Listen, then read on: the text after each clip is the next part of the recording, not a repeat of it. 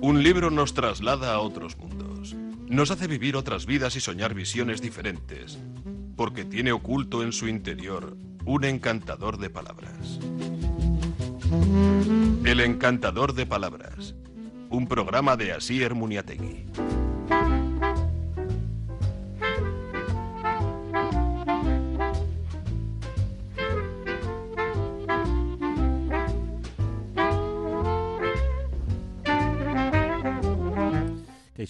Kaixo, atzaldeon zer moduz, ongi torriak. Ba, gaur, barritzare, zuekin e, irretiaren sintonia honetan liburuak e, gehi nagusi ditugula.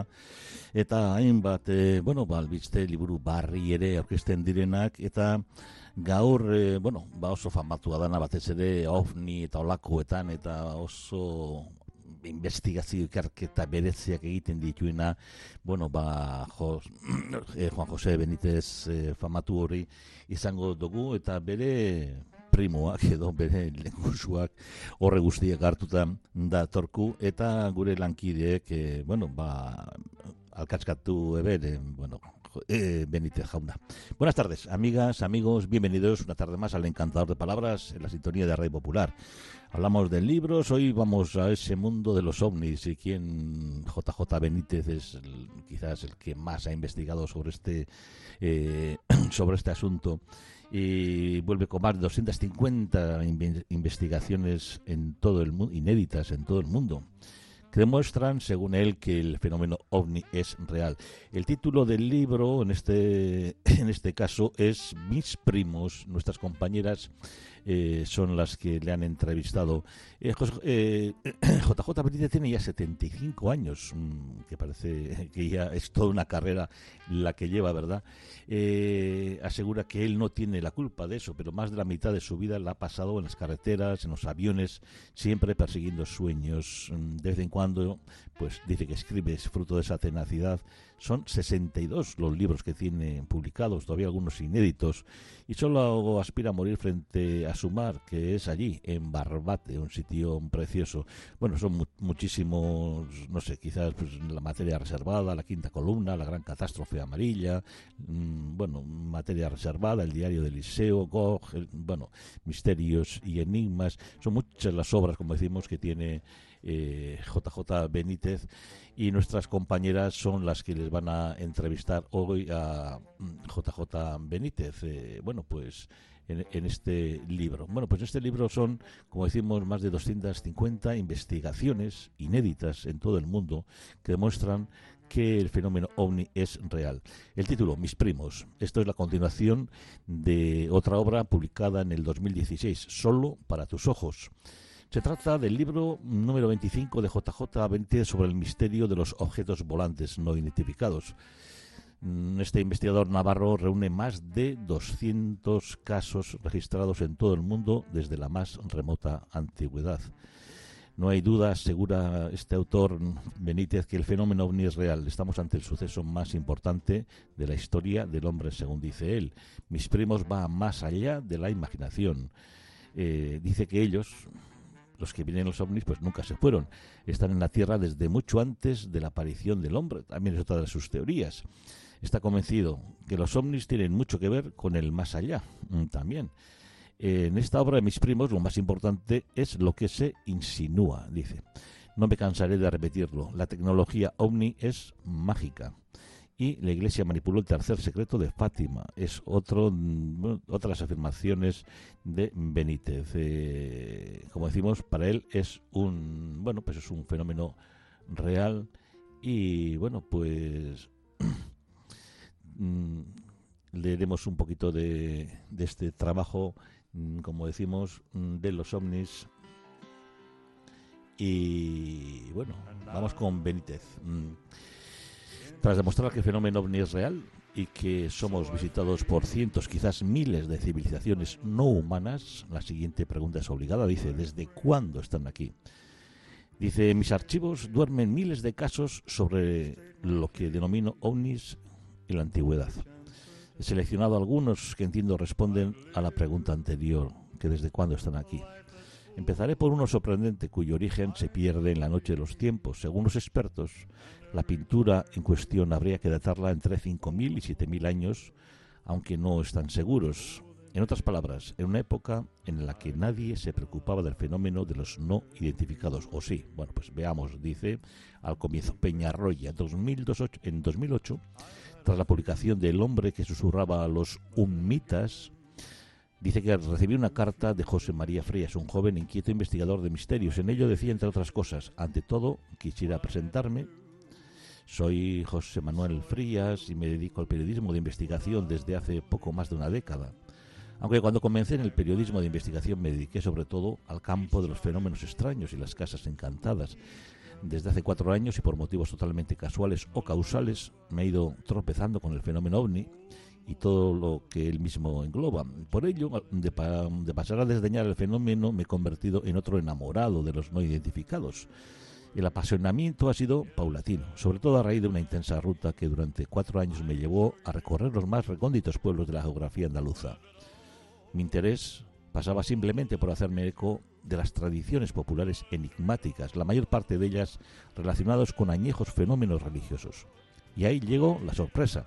Después de varios años de andanzas estoy plenamente convencido de la relación directa que existe entre los presuntos seres de otros mundos y las miles de apariciones y prodigios relacionados desde hace siglos con vírgenes y santos.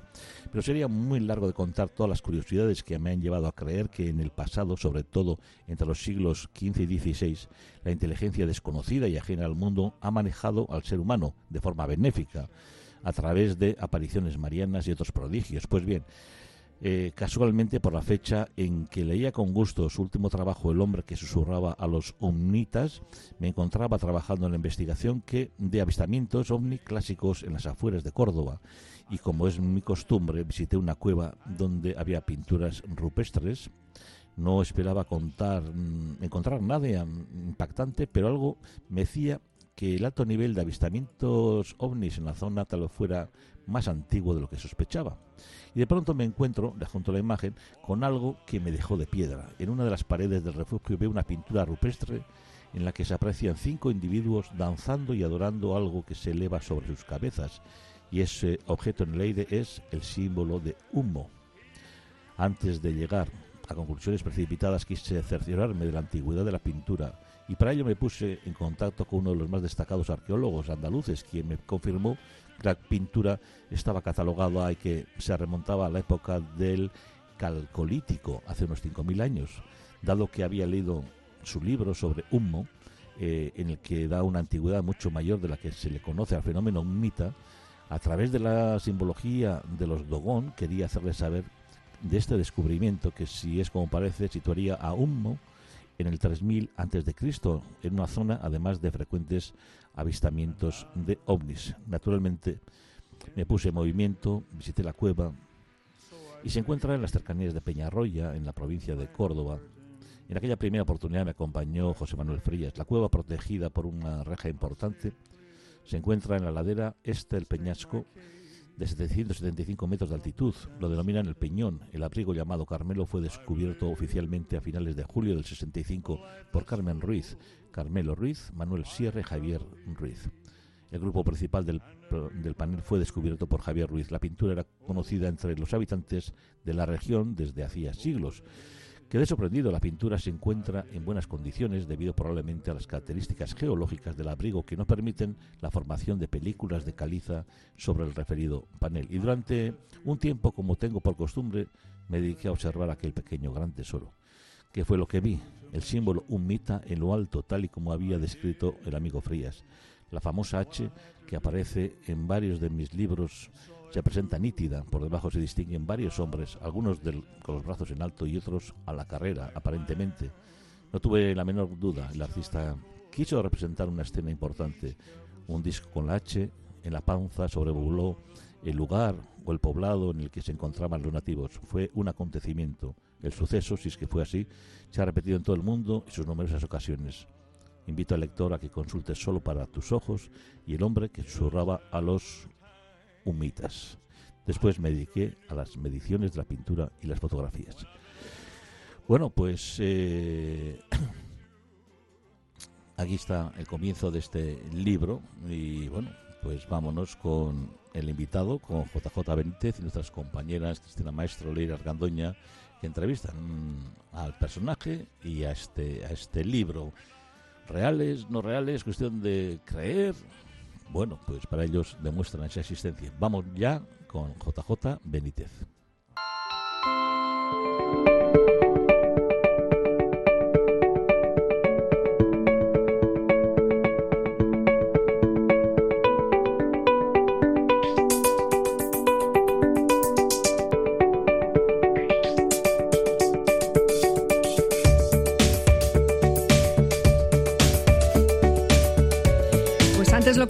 Si estamos solos en el inabarcable universo es una pregunta que todos nos hemos hecho alguna vez, aunque bueno, la gran mayoría lo dejamos ahí, la reflexión. Otros, pues porque el fenómeno eh, le resulta muy atractivo, el de la vida extraterrestre o, los eh, objetos volantes no identificados que nos han podido visitar, mm, pues indagan por internet o, o leen a los autores que ya han hecho muchas pesquisas en este sentido. Y luego están pues la gente que ya de manera más profesional eh, ha dedicado buena parte de su vida a recoger información, datos, pruebas, testimonios, muchísimos. Y entre todas esas personas, yo creo que si os preguntáramos por una, a la mayoría, destacaríais a JJ Benítez, porque el que tengo en mis manos es ya el libro número 25 de todos los que ha escrito sobre el misterio ovni. El objeto volador no identificado, volante, Juan José Benítez, eh, Mis primos, es, la, es la, el título, el suceso más importante de la historia de este libro. No sabíamos si ya había hasta parentela y creo que se ha cifrado de esta manera. Está con nosotros JJ Benítez, bienvenido. Muy bien, muchas gracias. Muy buenas. Mis primos, lo dejaríamos ahí, en primos muy, muy, muy lejanos, los más lejanos de los primos.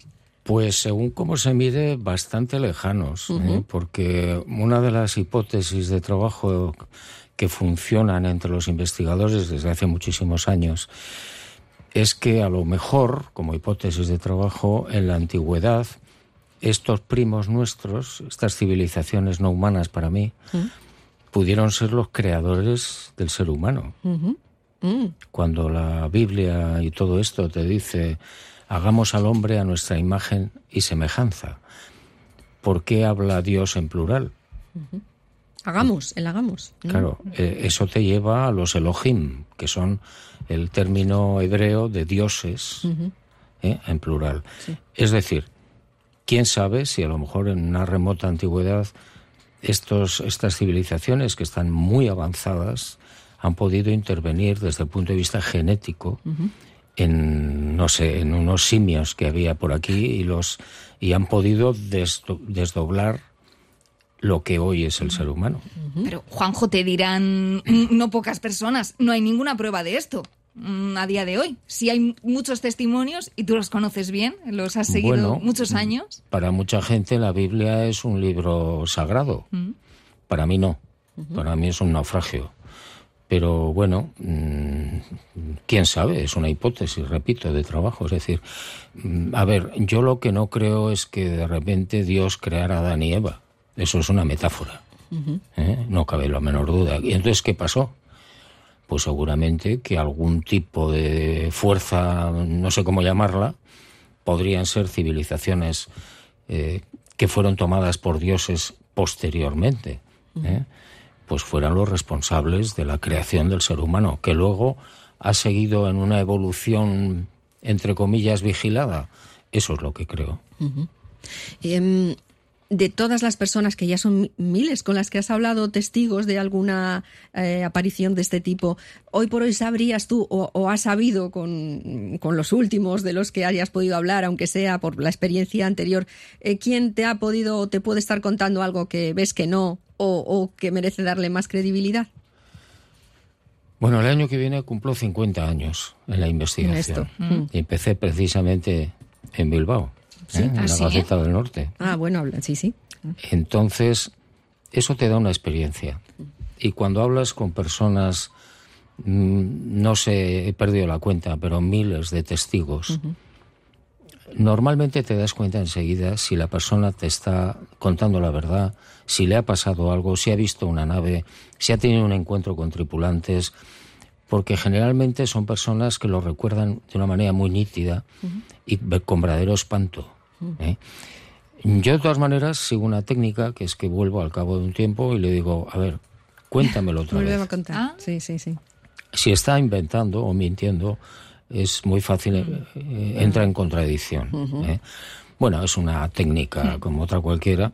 mantener la mentira es lo duro, normalmente es ahí cuando cae. Es difícil, ¿eh? o sea, no es tan frecuente. La gente que ha tenido un encuentro normalmente ni siquiera quiere hablar, ¿eh? por, por pudor, por miedo, por el que dirán. Claro. Ya. Eh, Juanjo, estoy pensando en la gente que igual no está mintiendo voluntariamente, pero sí que quiere creer, que también me imagino que te habrás encontrado mucho de esto, ¿no? Personas Que, igual tienen la ilusión de creer y, ven más de lo que ven sus ojos. O dice la verdad o miente. ¿Sí? No hay, Es decir, o dice la verdad o se equivoca.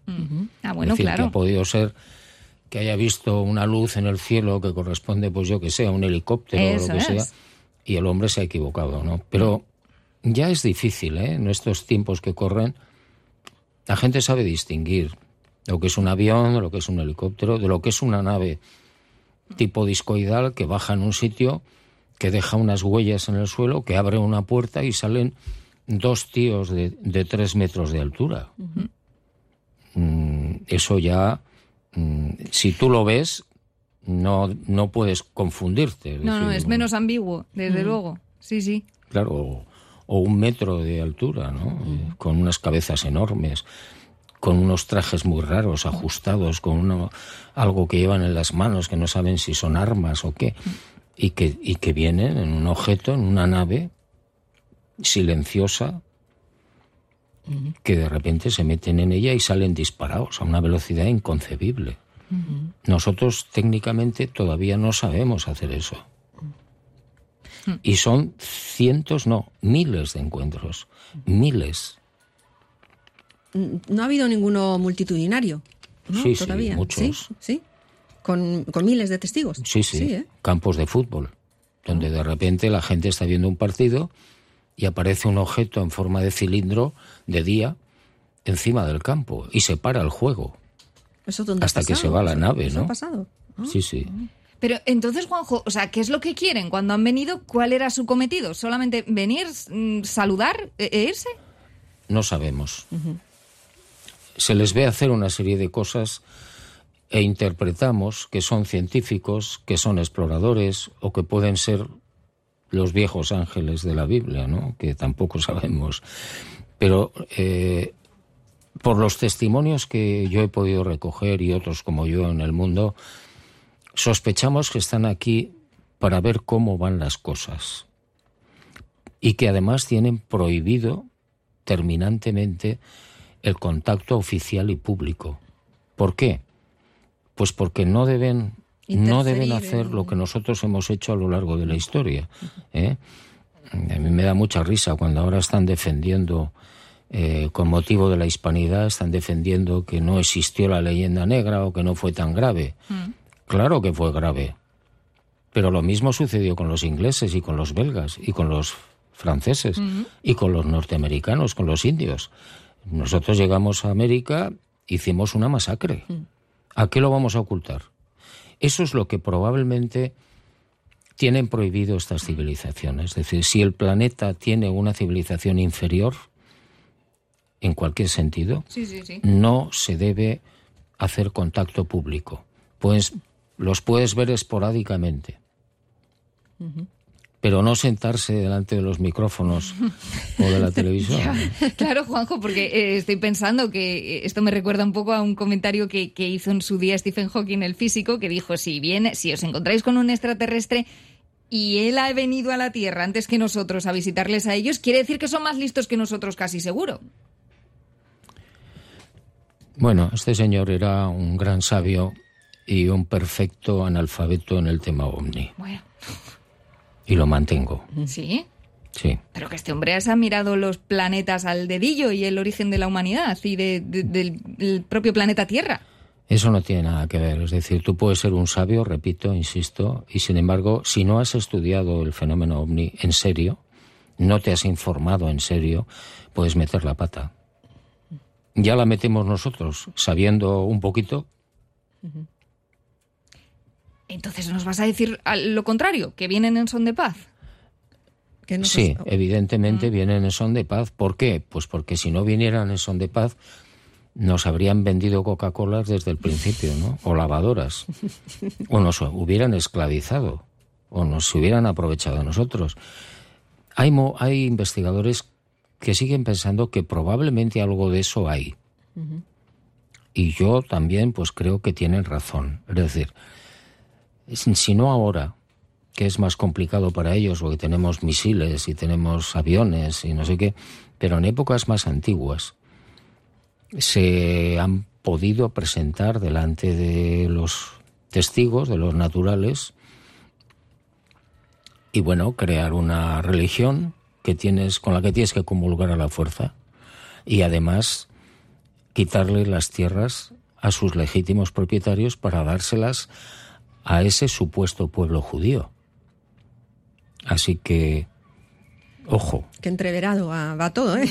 Ojo, que estamos, estamos delante de unas civilizaciones que, cuyos objetivos no están muy claros.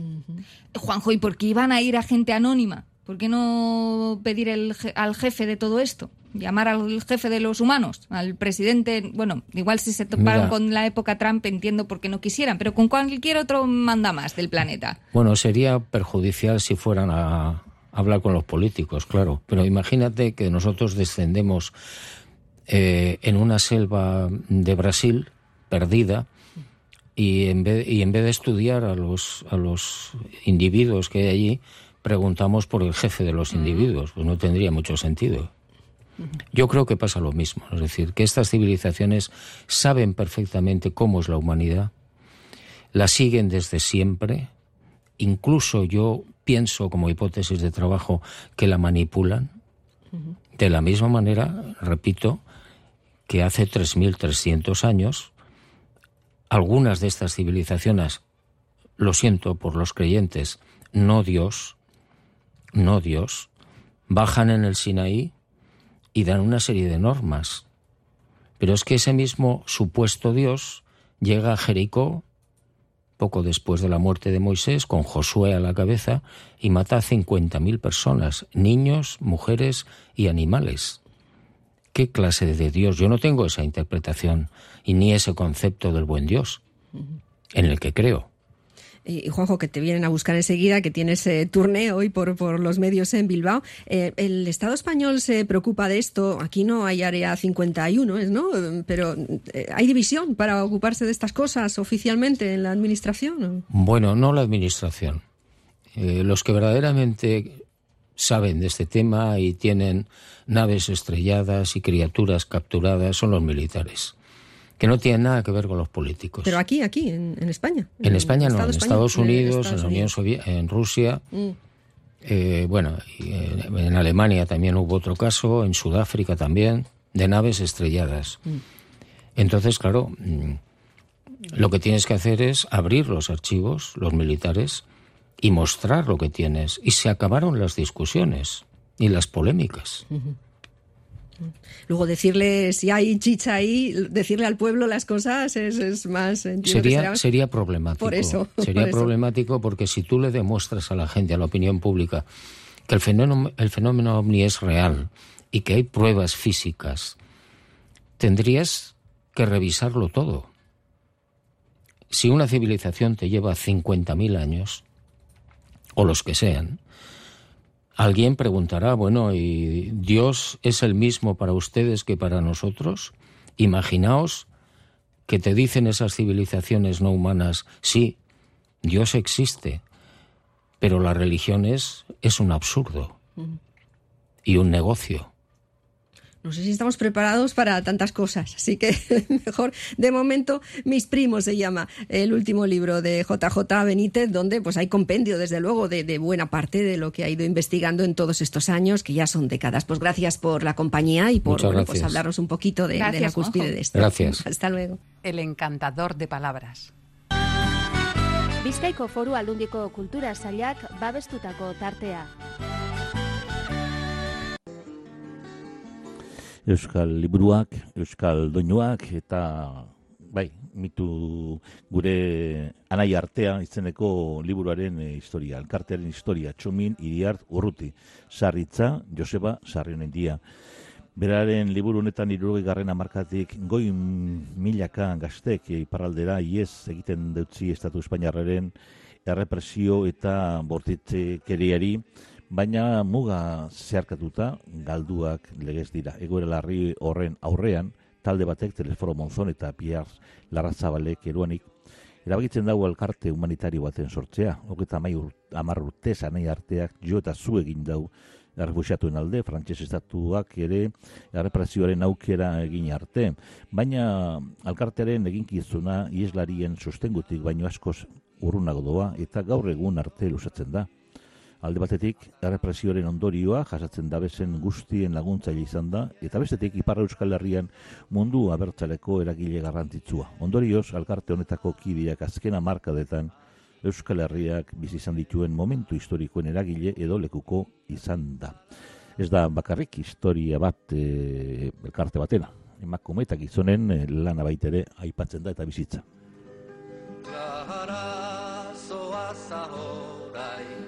Bueno, eta beste liburu batzuen artean, e, alaine agirrek ere, ane plazaratu da, oa zuzen ere, ane liburua gure alaine agirrek, e, bueno, produzio handia da bi, azpaldiko honetan, eta anek, e, bueno, ba, euskera egindako mm, bere aurreko liburua orain erderaz plazeratzea ere erabaki dau erein argitaletxean. Beraz, euskeraz eta erderaz daukagu e, aneren lana. Umen artean, jako edo umentzako, Krise Chavez Martinezek jako kokomoko liburua plazaratu deusku eta Miriam Tiradok ari ikus ezinean baitere hortxe daukaguz e, eus, mm, literaturan helduentzako eta euskeratua hain ere ekaitza eta beste hogeta amalau ipuin. Kate Chopinen eh, lana dugu eta Jose Mari mm, berazategi zirutuzak, zurutuzak euskeratua dugu hain zuzen ere literatura unibertsalaren barruan. Eta Kate Chopin e, misurikoa dugu eta, bueno, ba, amaren aldetik jatorre frantsesekoa aitarenetik Irlandarkoa. Giro elebidunean hasia, eskondu eta Luisianako plantazio giroan bizi izan dako urtek arrastosako nahi bere obran. Bueno, ea mintxe dugu dinogunez, estatu batuetako egualdeko doinuak biltzen ditu Kate Shoppingek ipuñotan hain zuzen ere.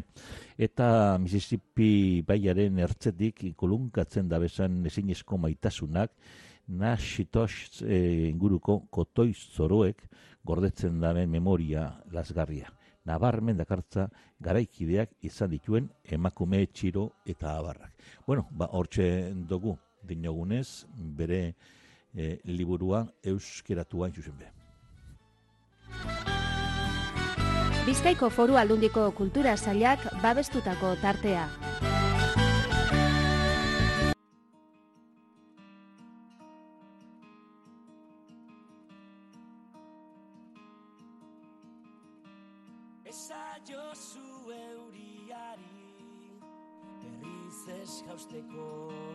Esan bakar dadeari gaur etortzeko.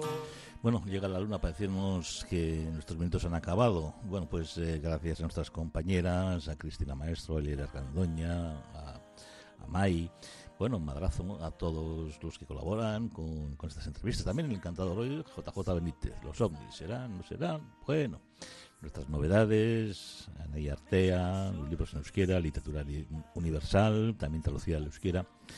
Bueno, pues con todo ello, mañana volveremos y mañana será otro día en el que tendremos también, bueno, pues varios invitados y será sábado ya 22. Natalia Romaní, también tendremos canciones de Serrat, Alain Aguirre, también de la que hemos hablado también con Carena y la entrevista de nuestro querido Ramón Bustamante el domingo también. Y bueno, pues entre fútboles, no fútboles y pandemias y también la literatura, el ensayo, la filosofía, el conocimiento, todo eso forma parte de, nuestra vida o intentamos que forme parte de nuestra vida.